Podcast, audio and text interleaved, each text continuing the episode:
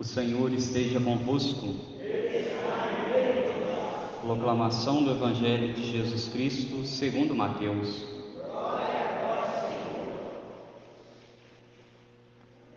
Naquele tempo, Jesus tomou consigo Pedro, Tiago e João, seu irmão, e os levou a um lugar à parte, sobre uma alta montanha, e foi transfigurado diante deles. O seu rosto brilhou como o sol, e as suas roupas ficaram brancas como a luz. Nisso apareceram-lhes Moisés e Elias, conversando com Jesus. Então Pedro tomou a palavra e disse: Senhor, é bom ficarmos aqui. Se queres, vou fazer aqui três tendas: uma para ti, outra para Moisés e outra para Elias. Pedro ainda estava falando quando uma nuvem luminosa os cobriu com sua sombra, e da nuvem uma voz dizia: Este é o meu filho amado, no qual eu pus todo o meu agrado, escutai-o. Quando ouviram isso, os discípulos ficaram muito assustados e caíram com o rosto em terra. Jesus se aproximou, tocou neles e disse: Levantai-vos e não tenhais medo. Os discípulos ergueram os olhos e não viram mais ninguém, a não ser somente Jesus. Quando desciam da montanha, Jesus ordenou-lhes: Não conteis a ninguém esta visão, até que o Filho do Homem tenha ressuscitado dos mortos. Palavra da salvação. Ave Maria, cheia de graça, o Senhor é convosco. Bendita sois vós entre as mulheres Bendito é o fruto do vosso ventre, Jesus.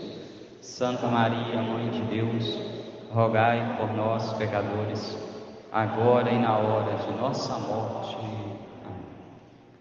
Meus irmãos, hoje, dia 6 de agosto, nós celebramos a festa da Transfiguração do Senhor. Todos os anos nós celebramos nessa data, no dia 6 de agosto, a festa da Transfiguração. Quando ela cai no meio de semana, a igreja sempre transfere para o domingo próximo, o domingo seguinte, este dia, esta festa, para que todos os fiéis possam dela participar. E hoje ela cai no dia certo, no dia correto, no dia 6 de agosto. E ao celebrarmos a festa da transfiguração, transfiguração nós poderíamos traduzir como a mudança na figura. Jesus muda a figura, nós poderíamos dizer, e ao mudar a figura da sua imagem, ele quer também mudar a figura da nossa imagem. É isso que nós vamos hoje meditar, isso que nós vamos hoje ouvir nesta nossa reflexão, nesta homilia. Quando nós olhamos para a vida de Jesus durante toda a sua vida pública, aqueles que não sabiam de Jesus, sobre quem era Jesus, sobre os milagres que ele realizava, sobre as suas pregações, poderiam olhar para Jesus e muitas vezes encontrar e verem nele apenas o que? Um homem comum, porque não tinham ainda ouvido, contemplado, tinham às vezes tido um primeiro contato com Jesus antes. Aqueles que somente ouviam, sem ver a sua pregação, sem ver os bens que ele realizava, poderia contemplar e ver essa figura. Os apóstolos já estavam acostumados a ouvir as pregações de Jesus, os milagres de Jesus, já sabia quem ele era. Então nós podemos dizer que durante toda a vida de Jesus, ele ali sobre a aparência humana, ele que é 100% humano, 100% divino, para poder, como que nós poderíamos dizer, esconder a sua divindade durante todo o momento da sua vida, esse momento aqui ele realiza como que um milagre, mostrando para nós, mostrando para esses três apóstolos que ali estavam com ele, Pedro, Tiago e João, quem ele era, mostrando para eles que ele era Deus, que ele estava o que acompanhando a cada um deles, que ele estava fazendo parte da vida deles e que ele durante toda a vida, durante toda a história, é ele quem tudo rege, é ele quem tudo faz. Tanto que quando nós olhamos para o evangelho, nós vemos essa figura de Moisés e Elias.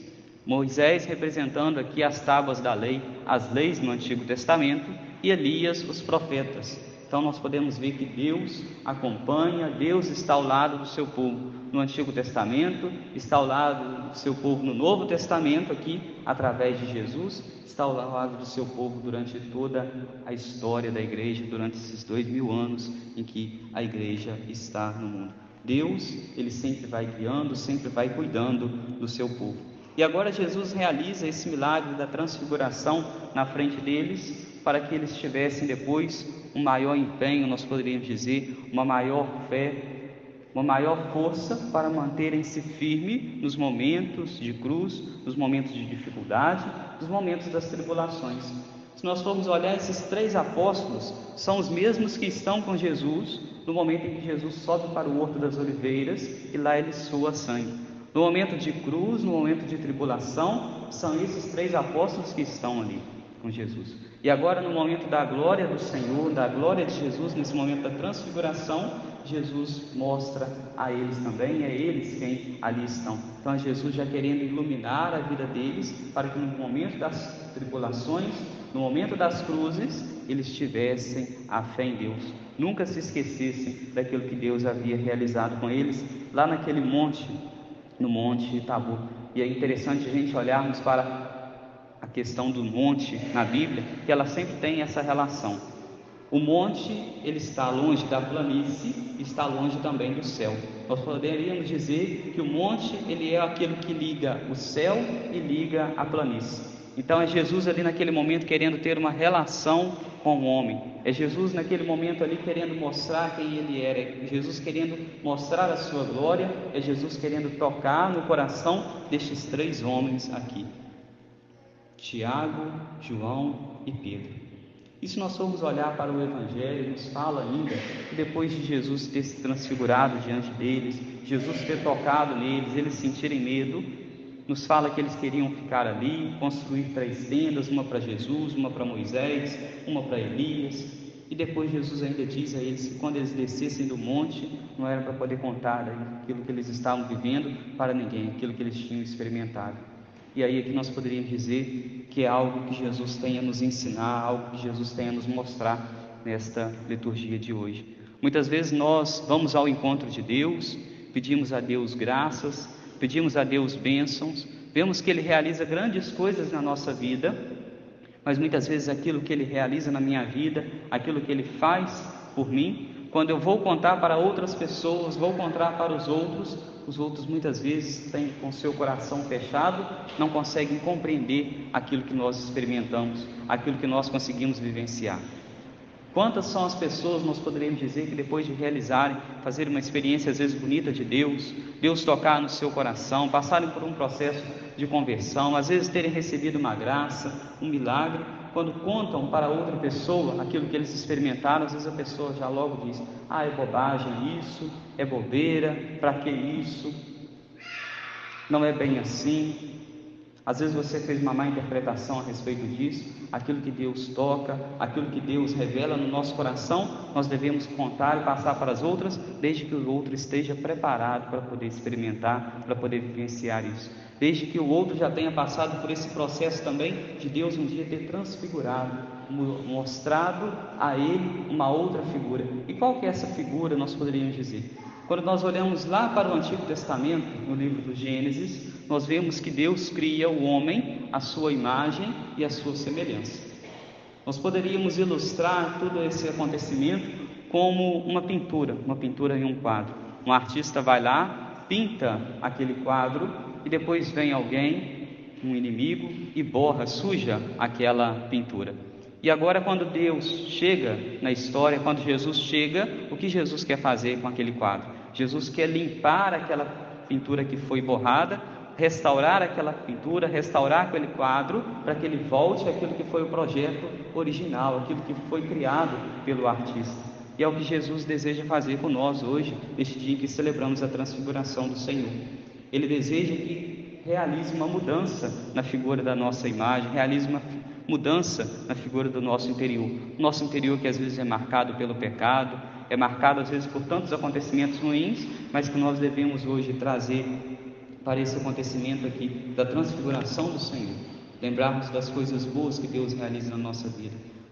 Lembrarmos dos momentos que Deus mostrou ali a sua mão, mostrou o seu poder, mostrou quem ele era e aí nós lembrarmos destes momentos e fazermos uma experiência bonita de Deus. Que hoje, ao celebrarmos esta liturgia, celebrarmos a festa da transfiguração do Senhor, nós possamos lembrar dos momentos bons que nós vivemos na nossa fé, os momentos às vezes bons de oração que nós tivemos, seja no momento de adoração, seja no momento de pregação, no momento onde nós conhecemos um pouco mais sobre a nossa fé, no momento em que Deus realizou algo em prol de minhas necessidades, aquilo que às vezes eu tanto pedi a Deus, mas que depois Ele realizou, Ele fez na minha vida, Ele mostrou um novo rumo para a minha história e eu possa hoje me recordar destes momentos quando vierem os momentos de cruz, quando vierem os momentos de dificuldade. Muitas pessoas às vezes não permanecem firmes na fé, não permanecem firmes a Deus. Muitas pessoas às vezes abandonam a Deus, abandonam a fé, por quê? Porque às vezes num primeiro momento podem até ter feito uma experiência bonita de Deus, mas depois, quando vem a tristeza, quando vem as cruzes, vem as dificuldades, que logo essas pessoas fazem? Se esquecem daquilo que eles viveram com Deus e acham às vezes, muitas vezes, que Deus não existe, que Deus não está guiando a sua história, que Deus está guiando a sua vida.